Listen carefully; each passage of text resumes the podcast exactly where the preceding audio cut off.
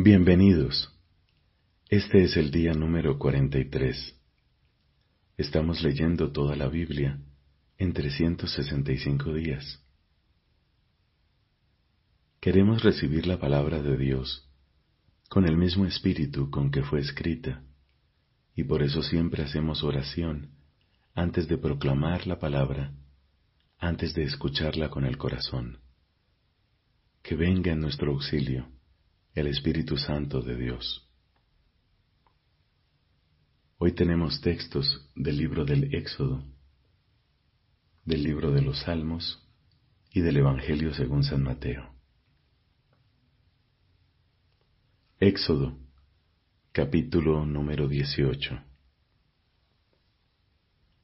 Jetro, sacerdote de Madián y suegro de Moisés, se enteró de todo lo que Dios había hecho en favor de Moisés y de su pueblo Israel cuando el Señor hizo salir a Israel de Egipto. Entonces partió, llevando consigo a Zipora, la esposa de Moisés, que éste había hecho regresar a su casa, y a sus dos nietos.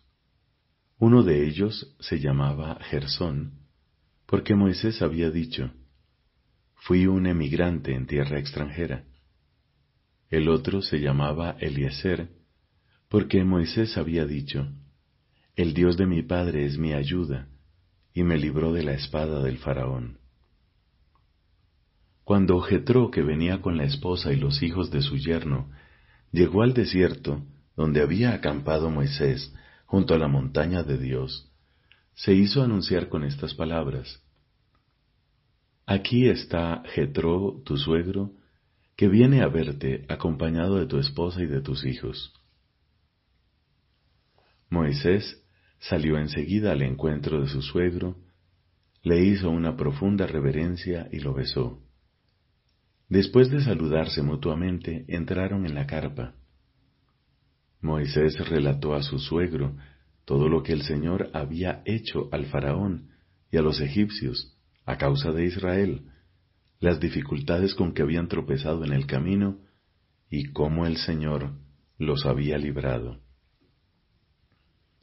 Jetro manifestó su alegría por todo el bien que el Señor había dispensado a Israel, librándolo del poder de Egipto, y exclamó, Bendito sea el Señor que los libró de las manos de los egipcios y de las manos del faraón Ahora sé que el Señor es más grande que todos los dioses, porque Él salvó a su pueblo del poder de los egipcios, a causa de la arrogancia con que éstos lo trataron.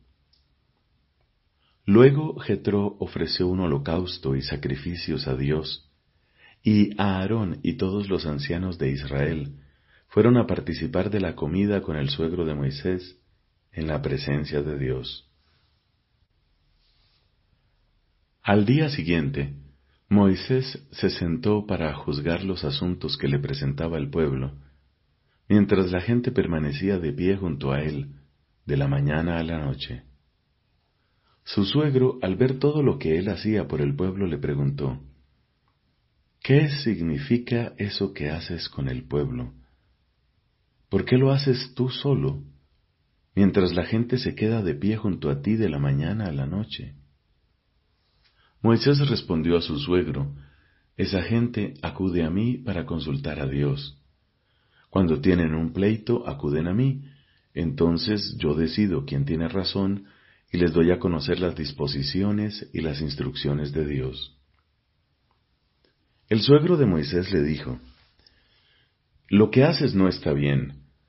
Así quedarán completamente agotados tú y toda esa gente que está contigo. Esa tarea es demasiado pesada para ti y tú solo no puedes realizarla. Ahora escúchame, yo te daré un consejo y que Dios esté contigo. Tú debes representar al pueblo delante de Dios y exponerle los asuntos de la gente. Al mismo tiempo, tienes que inculcarles los preceptos y las instrucciones de Dios y enseñarles el camino que deben seguir y la manera como deben comportarse. Pero además tienes que elegir entre todo el pueblo a algunos hombres capaces, temerosos de Dios, dignos de confianza e insobornables, para constituir los jefes del pueblo, jefes de mil, de cien, de cincuenta y de diez personas. Ellos administrarán justicia al pueblo permanentemente. Si hay algún caso difícil que te lo traigan a ti, pero que juzguen por sí mismos los casos de menor importancia. De esa manera se aliviará tu carga y ellos la compartirán contigo. Si obras así y Dios te da sus órdenes, tú podrás resistir y toda esa gente regresará en paz a sus hogares. Moisés siguió el consejo de su suegro y puso en práctica todo lo que él le había indicado.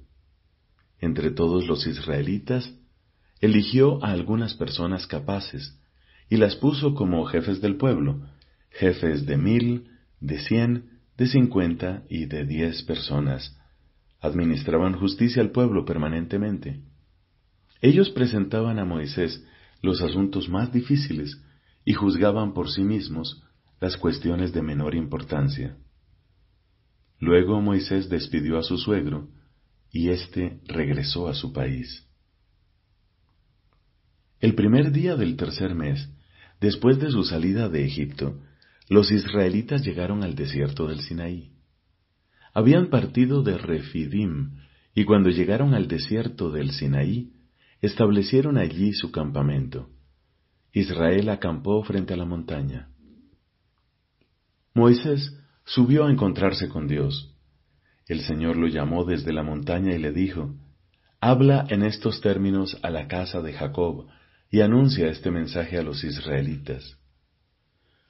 Ustedes han visto cómo traté a Egipto y cómo los conduje sobre alas de águila y los traje hasta mí. Ahora, si escuchan mi voz y observan mi alianza, serán mi propiedad exclusiva entre todos los pueblos, porque toda la tierra me pertenece. Ustedes serán para mí un reino de sacerdotes y una nación que me está consagrada. Estas son las palabras que transmitirás a los israelitas. Moisés fue a convocar a los ancianos de Israel y les expuso todas estas palabras como el Señor se lo había ordenado. El pueblo respondió unánimemente, Estamos decididos a poner en práctica todo lo que ha dicho el Señor. Y Moisés comunicó al Señor la respuesta del pueblo. El Señor dijo a Moisés, Yo vendré a encontrarme contigo en medio de una densa nube, para que el pueblo pueda escuchar cuando yo te hable. Así tendrá en ti una confianza a toda prueba. Y Moisés comunicó al Señor las palabras del pueblo. Luego añadió, Ve a donde está el pueblo y ordénales que se purifiquen hoy y mañana, que laven su ropa y estén preparados para pasado mañana, porque al tercer día el Señor descenderá sobre la montaña del Sinaí a la vista de todo el pueblo. Fija también un límite alrededor del pueblo, haciendo esta advertencia. Cuídense de subir a la montaña y hasta de tocar sus bordes, porque todo el que toque la montaña será castigado con la muerte. Pero nadie pondrá su mano sobre el culpable, sino que deberá ser apedreado o muerto a flechazos. Sea hombre o animal, no quedará vivo. Y cuando suene la trompeta, ellos subirán a la montaña. Moisés bajó de la montaña y ordenó al pueblo que se sometiera a las purificaciones rituales. Todos lavaron su ropa y luego les dijo, Estén preparados para pasado mañana. Mientras tanto, absténganse de tener relaciones sexuales. Al amanecer del tercer día hubo truenos y relámpagos, una densa nube cubrió la montaña y se oyó un fuerte sonido de trompeta. Todo el pueblo que estaba en el campamento se estremeció de temor. Moisés hizo salir al pueblo del campamento para ir al encuentro de Dios, y todos se detuvieron al pie de la montaña. La montaña del Sinaí estaba cubierta de humo, porque el Señor había bajado a ella en el fuego. El humo se elevaba como el de un horno, y toda la montaña temblaba violentamente. El sonido de la trompeta se hacía cada vez más fuerte. Moisés hablaba, y el Señor le respondía con el fragor del trueno. el Señor bajó a la montaña del Sinaí, a la cumbre de la montaña, y ordenó a Moisés que subiera a la cumbre. Moisés subió, y el Señor le dijo, Baja, y ordena al pueblo que no traspase los límites para ver al Señor, porque muchos de ellos perderían la vida. Incluso los sacerdotes que se acerquen al Señor deberán purificarse, para que el Señor no les quite la vida. Moisés le respondió, El pueblo no se atreverá a subir a la montaña del Sinaí porque tú se lo prohibiste cuando mandaste poner un límite alrededor de la montaña declarada sagrada. El Señor le dijo, Baja enseguida y vuelve después en compañía de Aarón, pero que los sacerdotes y el pueblo no traspasen los límites para subir a donde está el Señor no sea que Él les quite la vida. Moisés bajó a donde estaba el pueblo y les dijo todas estas cosas. Palabra de Dios. Te alabamos, Señor. Salmo número 42 Del maestro de coro. Poema de los hijos de Coré. Como la sierva sedienta busca las corrientes de agua, así mi alma suspira por ti, mi Dios. Mi alma tiene sed de Dios, del Dios viviente. ¿Cuándo iré a contemplar el rostro de Dios? Las lágrimas son mi único pan de día y de noche, mientras me preguntan sin cesar, ¿dónde está tu Dios? Al recordar el pasado, me dejo llevar por la nostalgia cómo iba en medio de la multitud y la guiaba hacia la casa de Dios, entre cantos de alegría y alabanza, en el júbilo de la fiesta. ¿Por qué te deprimes, alma mía? ¿Por qué te inquietas? Espera en Dios y yo volveré a darle gracias, a Él que es mi Salvador y mi Dios. Mi alma está deprimida. Por eso me acuerdo de ti desde la tierra del Jordán y el Hermón, desde el monte Misar. Un, abismo llama a otro abismo con el estruendo de tus cataratas. Tus torrentes y tus olas pasaron sobre mí. De día, el Señor me dará su gracia, y de noche cantaré mi alabanza al Dios de mi vida. Diré a mi Dios, mi roca, ¿por qué me has olvidado? ¿Por qué tendré que estar triste, oprimido por mi enemigo? Mis huesos se quebrantan por la burla de mis adversarios, mientras me preguntan sin cesar, ¿dónde está tu Dios? ¿Por qué te deprimes, alma mía? ¿Por qué te inquietas? Espera en Dios y yo volveré a darle gracias, a Él, que es mi Salvador y mi Dios. Padre, te da gloria tu Hijo en el Espíritu Santo, como era en el principio, ahora y siempre, por los siglos de los siglos. Amén. Salmo número 43 Júzgame, oh Dios, y defiende mi causa contra la gente sin piedad. Líbrame del hombre falso y perverso. Si tú eres mi Dios y mi fortaleza, ¿por qué me rechazas? ¿Por qué tendré que estar triste oprimido por mi enemigo? Envíame tu luz y tu verdad, que ellas me encaminen y me guíen a tu santa montaña, hasta el lugar donde habitas, y llegaré al altar de Dios, el Dios que es la alegría de mi vida, y te daré gracias con la cítara, Señor Dios mío. ¿Por qué te deprimes, alma mía? ¿Por qué te inquietas?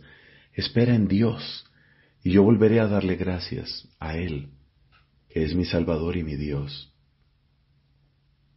Padre, te da gloria a tu Hijo en el Espíritu Santo, como era en el principio, ahora y siempre, por los siglos de los siglos. Amén.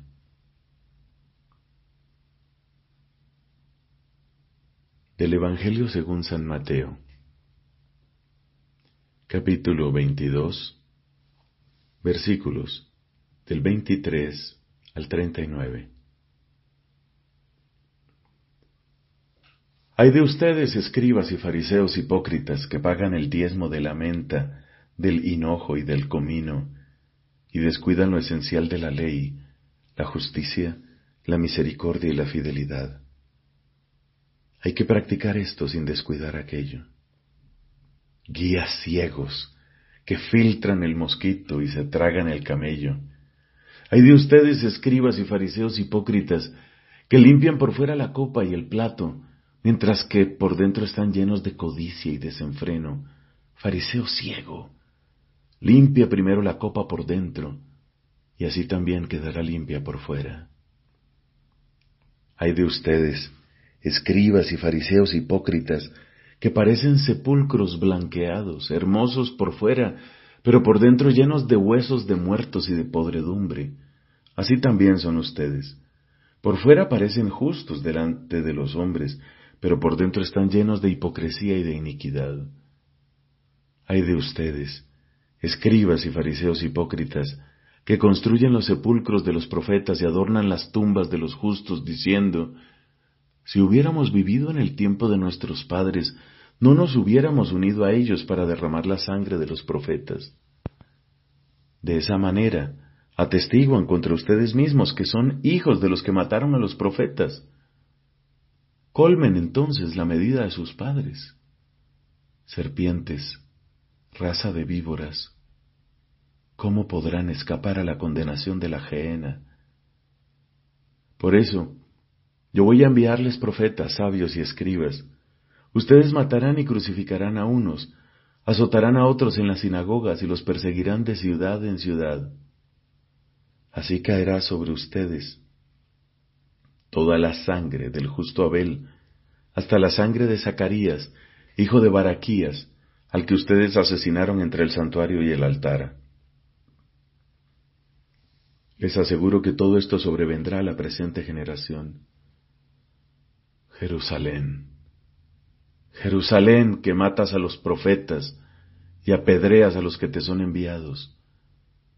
Cuántas veces quise reunir a tus hijos, como la gallina reúne bajo sus alas a los pollitos, y tú no quisiste. Por eso a ustedes la casa les quedará desierta.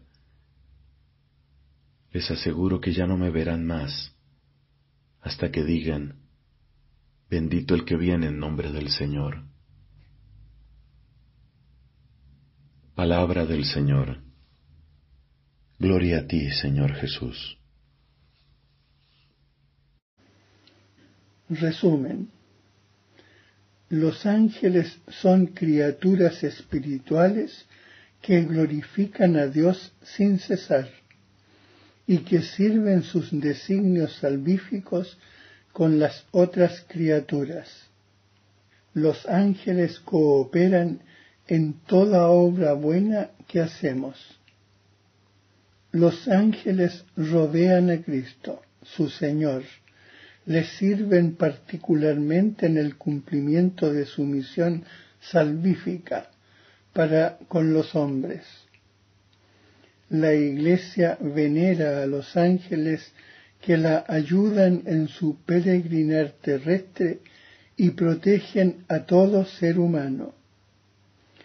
Dios quiso la diversidad de sus criaturas y la bondad peculiar de cada una, su interdependencia y su orden. Destinó todas las criaturas materiales al bien del género humano. El hombre, y toda la creación a través de él está destinado a la gloria de Dios. Respetar las leyes inscritas en la creación y las relaciones que derivan de la naturaleza de las cosas es un principio de sabiduría y un fundamento de la moral.